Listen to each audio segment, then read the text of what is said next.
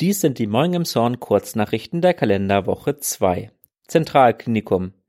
Die finale Abgabefrist mit den noch geheimen Details der Emsonner Bewerbung um den zukünftigen Klinikstandort im Kreis endet am Mittwoch, den 18. Januar. Die Stadt lädt am Dienstagabend um 18 Uhr in die KGSE ein, um die Pläne der Bevölkerung vorzustellen.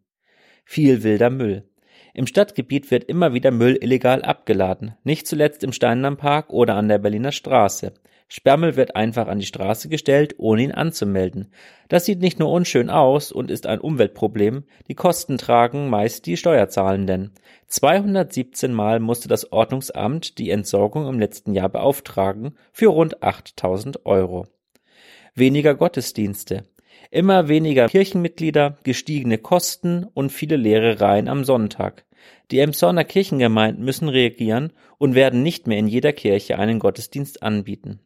Beispielsweise haben sich die St. Nikolai, die Emmaus, das ist die Thomaskirche, und die Bugenhagen-Gemeinde aus Kleinod-Ende darauf geeinigt, sonntags zu rotieren. Für ältere Mitglieder soll es einen Fahrdienst geben. Bei der Friedensgemeinde werden die parallelen Gottesdienste abgeschafft und man kann ihn wechselnd in der Ansgar oder Lutherkirche besuchen. Nur beim Zum guten Hirten soll alles beim Alten bleiben.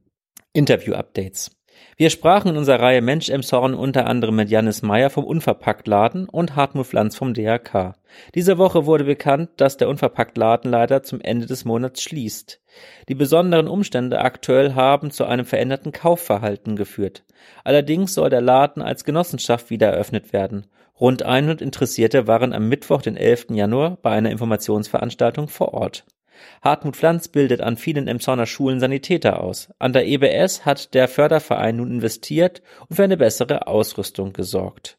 Zum nächsten Wochenende wird eine weitere Folge Mensch Emshorn erscheinen. Unser Kollege Christoph hat mit den Initiatoren des Hilfskonvoi Ukraine gesprochen. Seid gespannt.